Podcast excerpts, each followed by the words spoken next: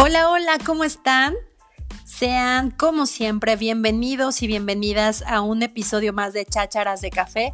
Mi nombre es Carla Rentería y hoy no quiero decir que estoy contenta.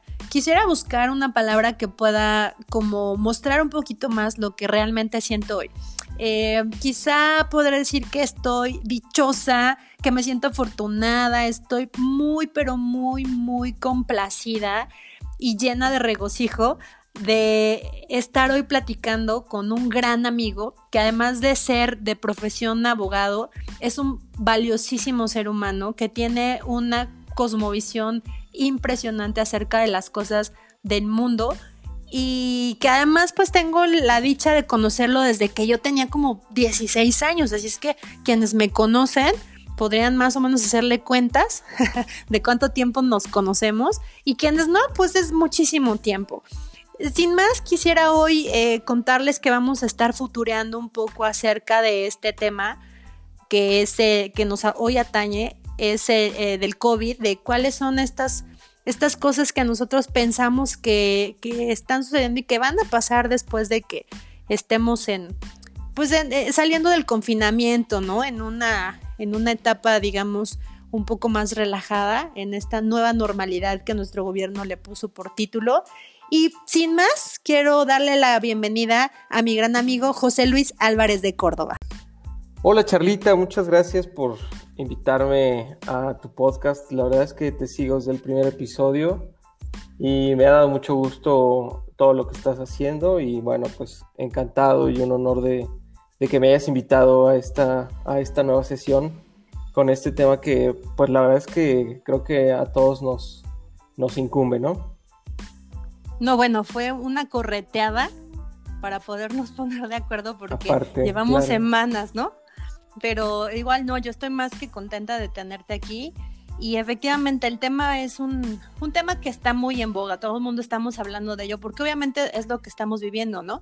Todo el tema del confinamiento en casa, de pues de cómo lo hemos vivido. Y, y yo principalmente quería platicar de esto contigo, porque a ti te tocó estar en Europa cuando todo este rollo empezó y justo regresaste en la rayita.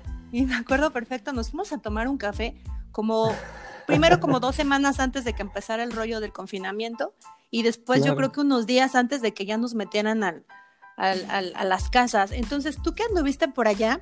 Antes de empezar a ahondar un poco más en el tema de, y en futurear de lo que va a pasar con este esto de la nueva normalidad que se nos avecina, ¿cuáles son tus impresiones ahora sí que adelante y el después, ¿no? Del que te fuiste por allá, ¿cómo lo viste?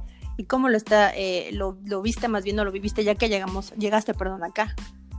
Sí, claro, pues fíjate que cuando yo me fui de México, que fue a finales de enero, pues esto el coronavirus no, no estaba más que en los memes o en algunas noticias internacionales que, que nos llegaba. La verdad es que eh, yo no dimensionaba que esto fuera a suceder de ninguna manera, ¿no?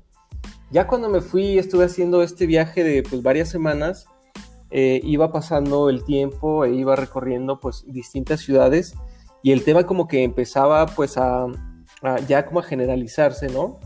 Ya empezaba a verse como cierta preocupación en la gente, eh, se veía mucha gente que venía de, de, Asia sobre todo pues que estaba completamente, bueno, cubierta con, con cubrebocas y con pues con muchos cuidados, ¿no?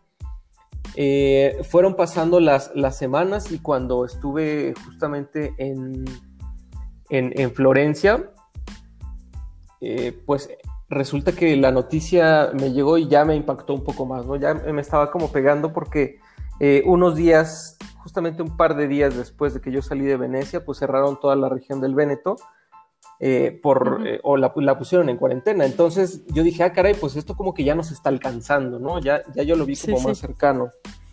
Eh, y mi viaje terminó en España, pues ya, ya las noticias estaban como más preocupantes, ¿no? toda Asia pues estaba ya en emergencia, Europa empezaba a ponerse en emergencia, sobre todo en Italia, ya se estaba escuchando que había muchísimos casos.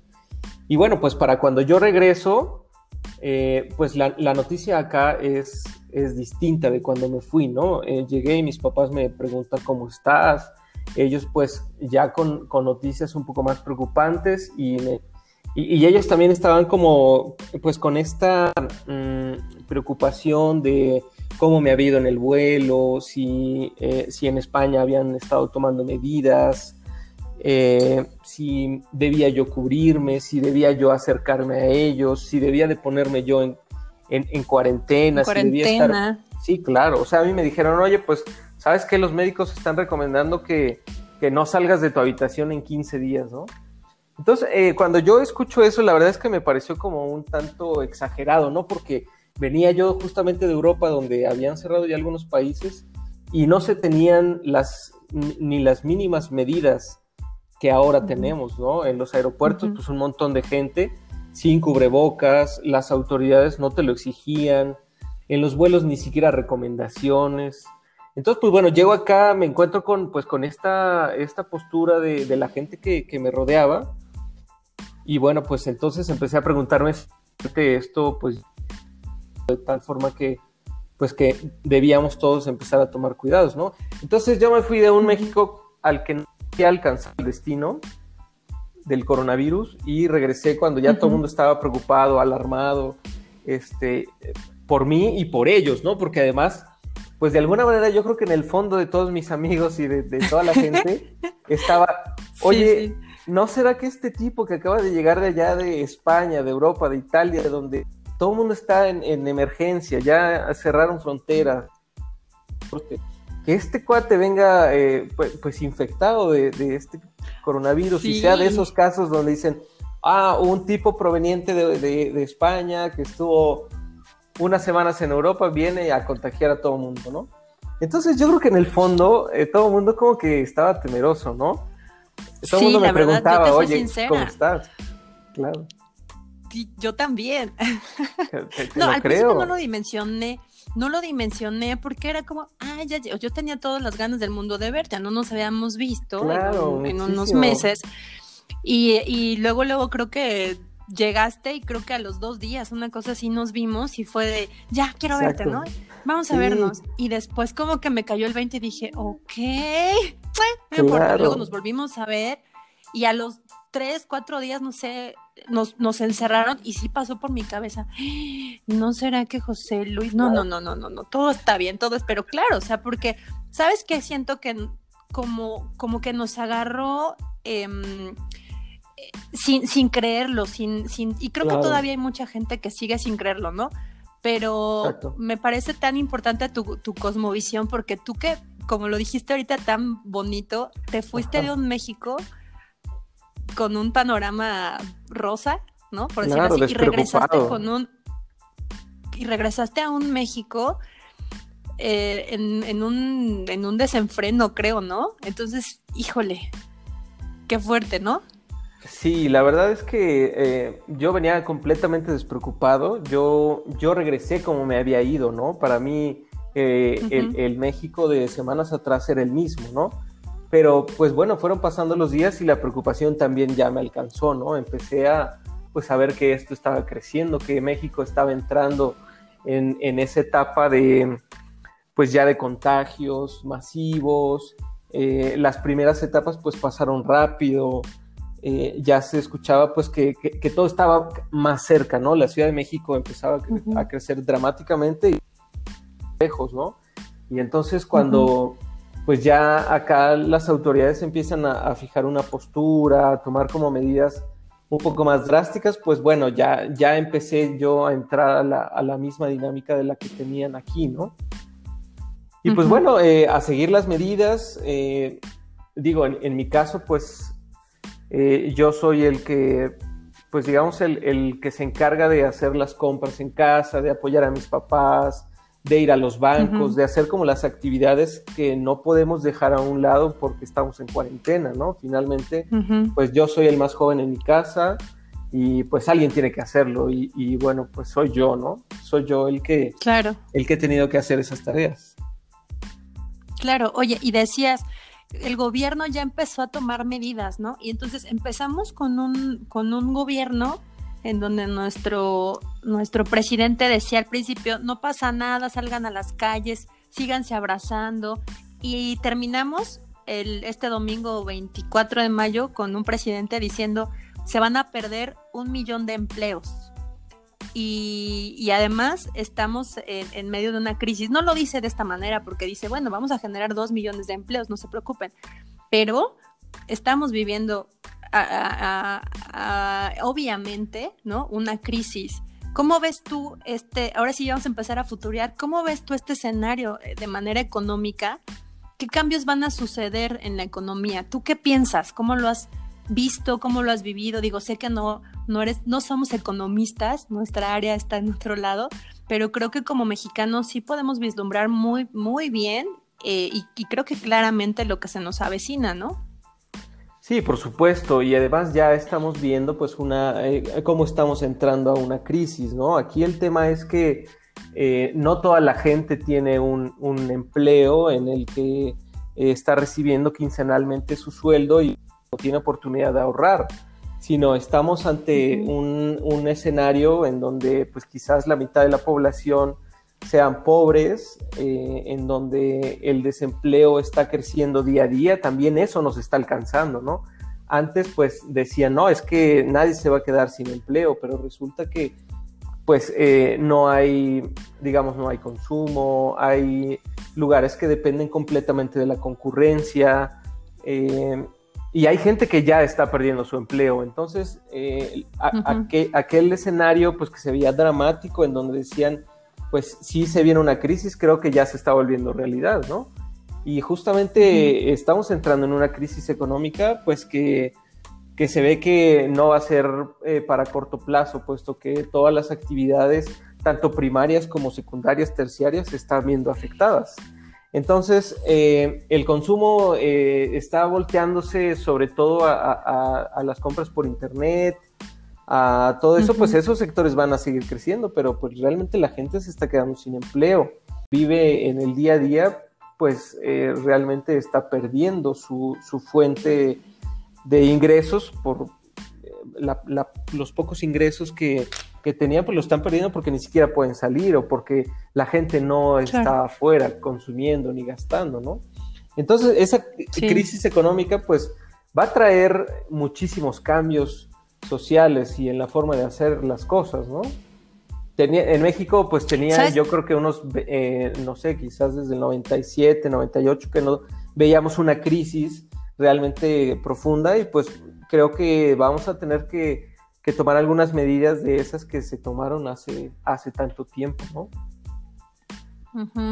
Y sabes qué, estaba yo pensando ahorita que lo mencionabas, que creo que muchas, a mí luego me dicen que soy súper grinch porque yo no estoy viendo eh, esta, esta pandemia como para sacarle el lado más bonito y reflexionar de lo que podemos ser como seres humanos, que creo que sí, y tal vez vamos a terminar hablando un poco de eso, pero sí pienso que estamos todos pensando en que efectivamente se está abriendo el panorama en cuanto al comercio electrónico, pero ahora la población mexicana no tiene acceso al, Internet. o sea, la mayoría de la población mexicana no tiene acceso a Internet. Yo quiero saber cómo, cómo es que una tiendita podría eh, como migrar un poco hacia sus, sus, ventas, ¿no? Por Internet o cómo hacer que las personas que venden frutas y verduras lo migren hacia el Internet. Entonces, eh, yo creo que aquí es donde tendríamos que, ponernos a analizar en cómo, eh, a lo mejor hasta como población, poder ayudar a que esto sea algo transitorio. Obviamente que no vamos a poderlo parar, pero sí algo transitorio hacia, hacia buscar generar estos nuevos empleos, pero también ayudar, ¿no? A quienes quizá no conocen las tecnologías o que quizá no tienen acceso a las tecnologías y comprar más, ahora sí hacer nuestra, nuestra campaña real de comprar las cosas a los productores mexicanos, ¿no? Sí, claro, pues dicen piensa global pero consume local, ¿no? Eso a mí me parece que es algo súper valioso que vamos a tener que, eh, pues que retomar en esta, en esta próxima crisis. También lo que he visto, y ya es una inercia de hace algunos años, eh, sobre todo en Europa, es la economía colaborativa, bien lo has dicho, ¿no? Eh, que es justamente pues que, muchos integrantes de la sociedad eh, con intereses comunes pues justamente se junten para, eh, para, crecer en comunidad, para crecer en solidaridad, para consumir y hacer negocios con sus amigos, con sus conocidos y, con gente local, ¿no? Por ejemplo, si, si yo soy abogado y necesito alguna clase de, trabajo, no sé, a lo mejor de, pintura y puedo intercambiar servicios o puedo intercambiar bienes con servicios o bienes con bienes, pues eso va a ser algo que, va a empezar a, verse en esta crisis, ¿no? Eh, yo espero que como mexicanos, como nos hemos unido en, en grandes eh, pues en las últimas, eh, en los últimos eventos, sobre todo lo que fue el sismo del 2017, o sea, esa solidaridad, eh, espero que se vea en esta crisis, ¿no? Porque mucha gente que vivió en, en, las crisis del 97, pues hoy día ya son, ya son mayores, ¿no? Y muchos de los jóvenes eh, que hoy pues son la base de la economía, no vivieron esas crisis. Entonces vamos a enfrentar las crisis de otra manera. El aprendizaje que, lograron las personas que vivieron esas crisis, pues quizás hoy día no estén tomando todas las decisiones. Entonces va a ser muy importante cómo los, los jóvenes, cómo eh, toda la generación millennial y, y, la nuestra que somos puentes, vamos a crear eh, comunidad para sacar adelante esto, ¿no? Porque no supimos o nosotros no tomamos decisiones cuando aquellas crisis del 94, del 97 y las anteriores, ¿no? Claro, Entonces, habría que ver qué, actitud, claro, qué, qué, actitud van a tomar las nuevas generaciones que ya están produciendo para hacerle frente a esta crisis, ¿no? Va a estar súper interesante. Hablaste de algo bien importante ahorita, que es como estos lazos de solidaridad. Entonces, efectivamente, creo que sí nos toca ahorita estar en, un, en una postura que además de que es histórico, ¿no? Como todo, como todas las crisis que hemos pasado, lamentablemente, pero creo yo que estos lazos de solidaridad también podrán verse reflejados entre los que sí se confinaron y los que no se confinaron, porque creo que hay dos mundos y, y se está viendo como la pandemia en estos dos escenarios, los que están dentro de casa y los que no lograron porque no, no pudieron detener sus actividades, tenían que salir a trabajar o porque no quisieron, ¿no? Porque también existe. ¿Cuál crees que sea la diferencia entre estos dos casos, los que están, estamos confinados y los que no lo están? Pues mira, mira qué interesante. Eh, yo creo que sí, la gente o, la sociedad está viviendo en dos flancos distintos esto, ¿no? Quien, quien no puede y no quiere salir y quien de plano no ha salido para nada o ha salido porque de plano no tenían otra alternativa. Entonces, hablando de solidaridad y en, en lo que viene, cómo se viene esta nueva normalidad, pues yo creo que el día que la gente que ha estado confinada, que en realidad tiene, tiene miedo, está asustada y está creyendo el discurso de las autoridades sanitarias y cree este, en, todo lo que está viendo y se está viviendo a nivel mundial, eh, pues yo creo que sobre ellos va a recaer una, una buena carga o una buena responsabilidad de exigir de aquellos que no creen, que no pudieron o que han normalizado de alguna manera el estar fuera y tomar, y, no han tomado como todas las medidas, ¿no? El que está confinado, pues quiere salir a un mundo que sea completamente seguro, tan seguro como su casa, pero como eso no es posible, pues entonces va a exigir de que los que han estado fuera o de los que están ahora fuera, pues tomen todas las medidas eh, necesarias para pues estar protegidos todos, ¿no? Entonces se viene una nueva exigencia de solidaridad, ¿no? Yo que estuve confinado, yo que he estado en mi casa, te exijo a ti que ya ves normal estar fuera, pues que tengan los cuidados mínimos para que todos nos cuidemos y esto no se vuelva una situación pues peor de lo que ya está, ¿no? Claro, y sabes que ahora es probable que tengamos que aprender a vivir eh, con este virus, pues durante, durante décadas. Es probable que este virus no tenga fin. Entonces, pues eh, esta nueva normalidad es probable que se alargue pues por muchos años, ¿no? Entonces habría que ver cómo estamos tomando esta nueva normalidad porque podría, pues podría ser muy duradera. Y escuchaba, por ejemplo, a López Gatel decía, es que esta nueva normalidad le preguntaba, no me acuerdo si Denise Dresser, alguna reportera, ¿y cuándo cree que suceda, que, que termine? Dice, nunca, no va a terminar, es por eso se llama nueva normalidad. Y entonces, futureándole, yo sí me fui a, ¿no? A que de verdad, o sea, em, por ejemplo, ahorita estamos viendo que en China, en Alemania, en algunos estados de Corea del Sur, está habiendo rebrotes porque se relajan un poco con sus medidas de seguridad y entonces empieza otra vez, ¿no? La ola de contagios. Y, yo que, por ejemplo, he estado encerrada 100%, salgo a lo de verdad cuando es necesario, eh, porque tengo que ir por el garrafón o no sé, algo así. Y a mí me preocupa muchísimo, te estoy escuchando ahorita que dices esas exigencias que vamos a hacer y yo levanto la mano, ¿eh? me preocupa un buen, salgo aquí al fraccionamiento y veo N cantidad de personas, niños, en sus patinetas, bicicletas, patines, algunos con cubrebocas, algunos sin, los parques llenos, em, parejas con sus bebecitos en carriolas. Haz de cuenta que estoy en vacaciones y que me salí porque pues, no tengo nada que hacer y, vi a todo el mundo allá afuera. Me preocupa tanto porque digo, oigan, o sea, esto es real, ¿no?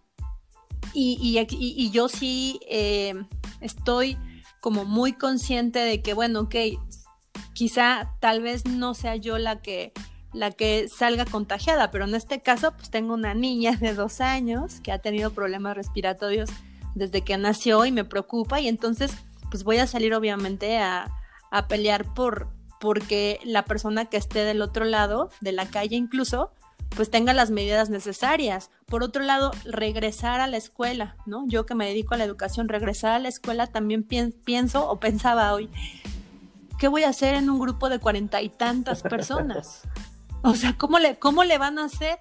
¿No? Y creo que estamos viviendo, además del, de la paranoia de que sientes que te sales y ya te contagiaste o que agarraste algo y seguro eso trae el virus, creo que esto no se nos va a quitar y veía a los niñitos, Natalia ya tiene su cubrebocas y, ya sabe cuando tengo que salir por alguna cosa y viene conmigo, me dice, mamá, mi cubrebocas. Bueno, le dice mi boca. Entonces se lo pone. Y la veo y digo, no puede ser posible que para ella esto es normal. Es parte de la moda, ¿no? Ya hasta las marcas están sacando sus cubrebocas.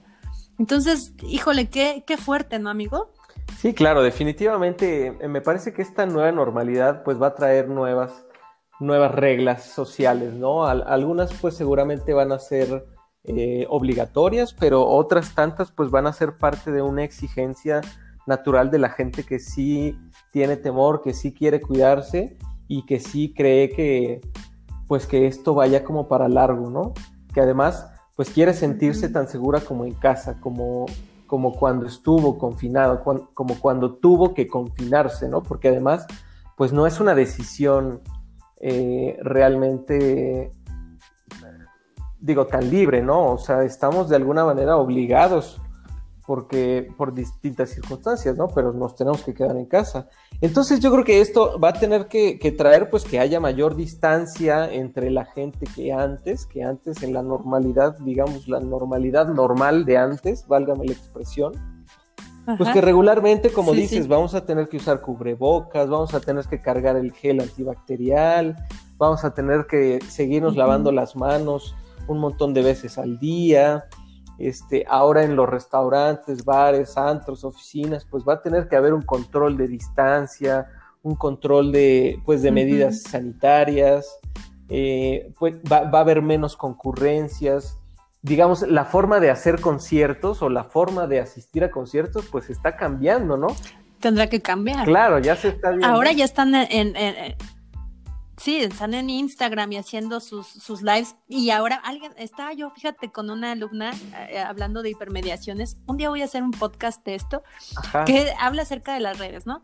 Entonces eh, le decía, fíjate cómo, cómo están haciendo o llevándose a cabo los conciertos, ¿no? Y ella me decía, pero ¿qué va a pasar después? ¿A poco siempre van a estar dando sus conciertos así? Y, y entonces futureando, va tener que haber un momento en el que vamos a tener que pagar por ese concierto, ¿estás de acuerdo? claro. Vamos a tener tal vez que eh, comprar un ticket virtual, eh, pagar cierta cantidad para que tú estés en vivo con el artista y a lo mejor es cambiar también esta, esta forma en la que vemos los nuevos medios de solamente en, el ocio o el entretenimiento y tal vez como ver que voy a poder estar en ese concierto, ya no verlo en vivo, pero a lo mejor me va a contestar mis preguntas o... ¿Sí me explico?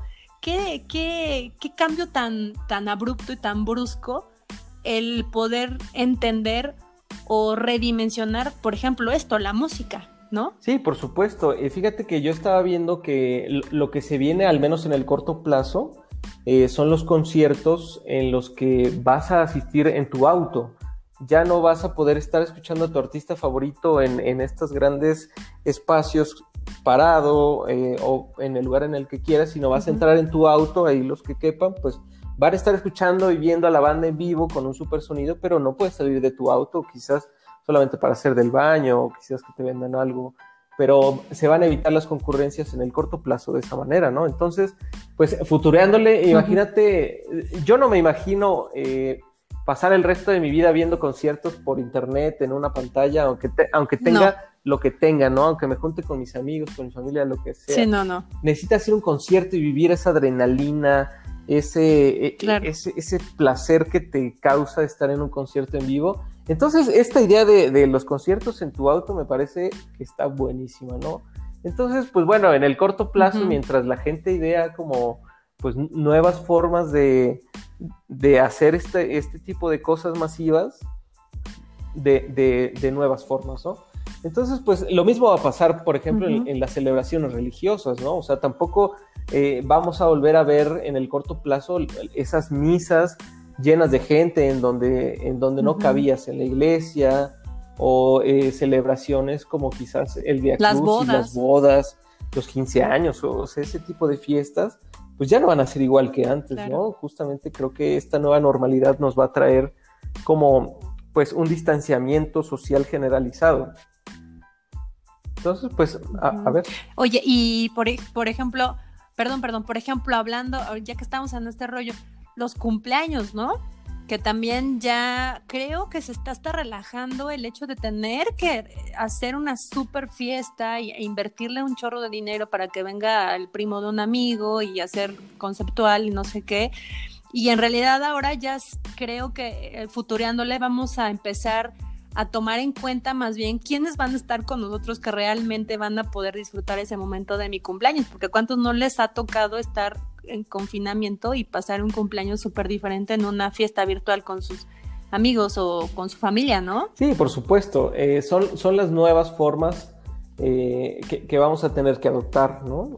Realmente, pues sí, se acabaron, se acabaron creo, los, los eventos de grandes concentraciones al menos en el corto plazo, al menos en lo que, pues, en lo que la mayoría se vacuna, en lo que hay un medicamento, en lo que sea, ¿no? O sea, va, a ser aislado. En lo que aprendemos, aprendemos a convivir pues con el virus, ¿no?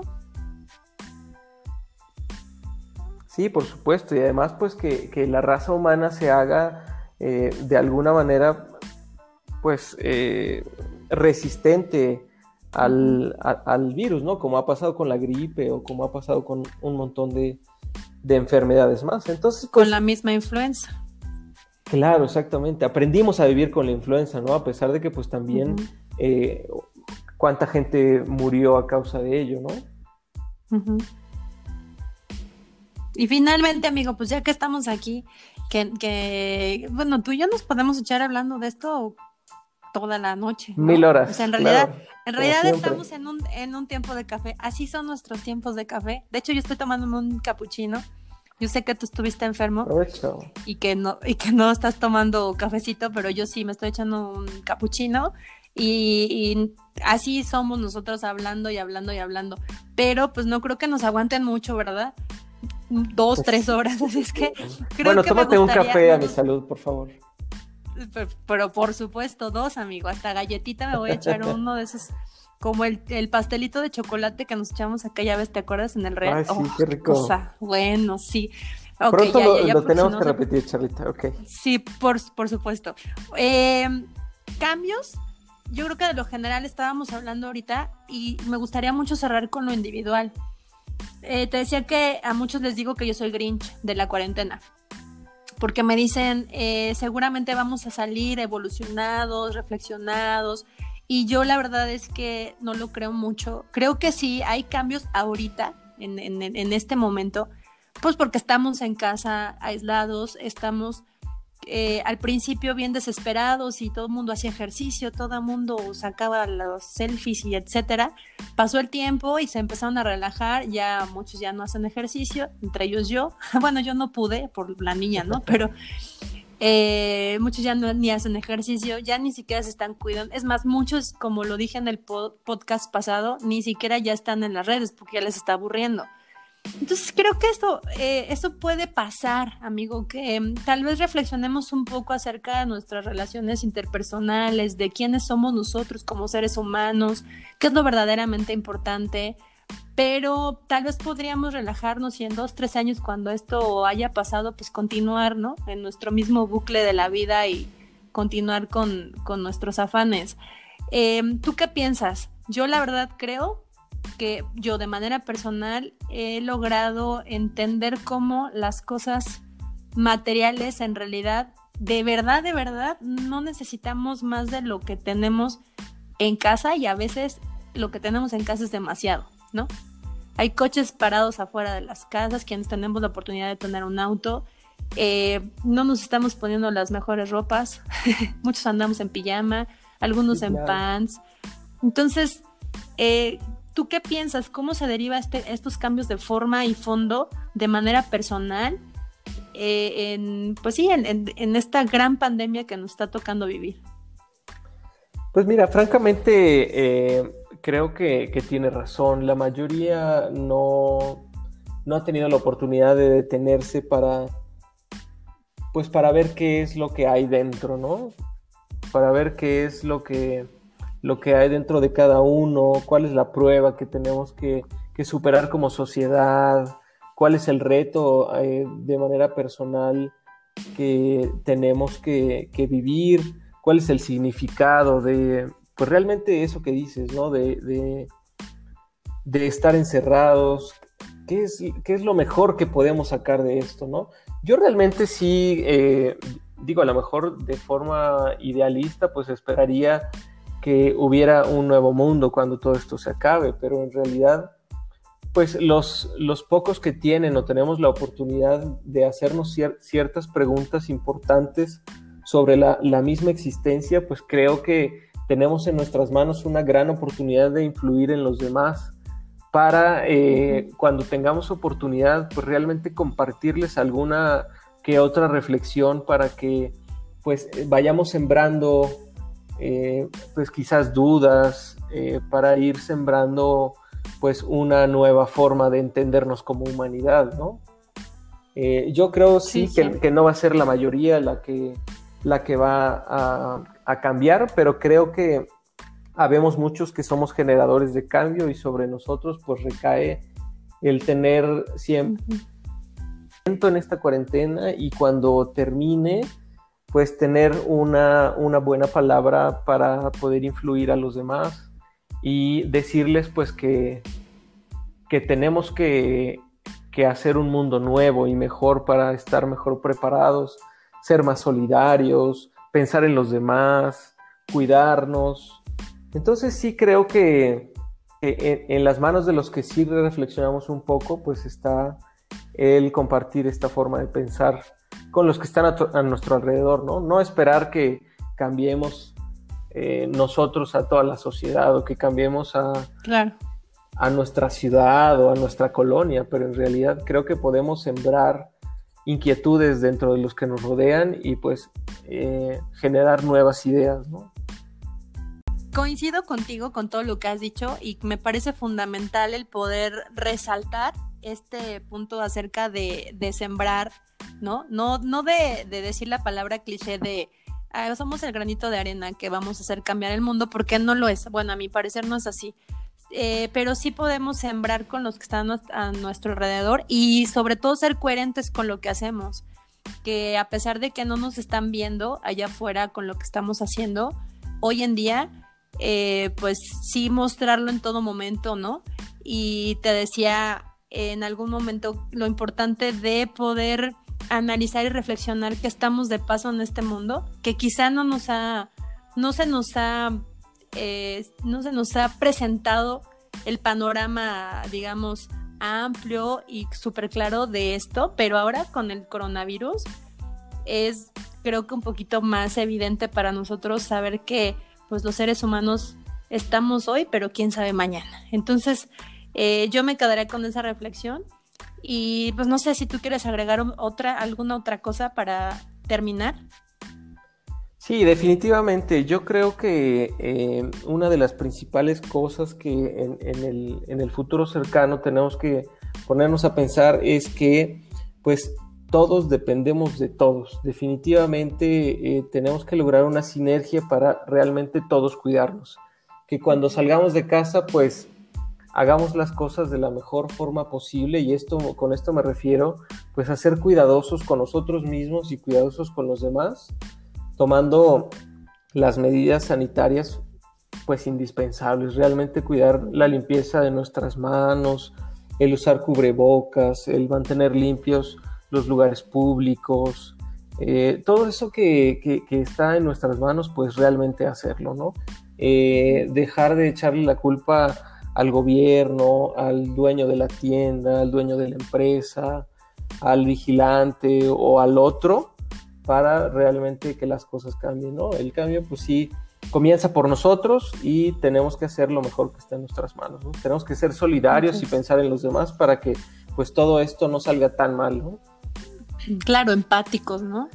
En fin, amigo, pues como siempre ha sido una delicia platicar contigo.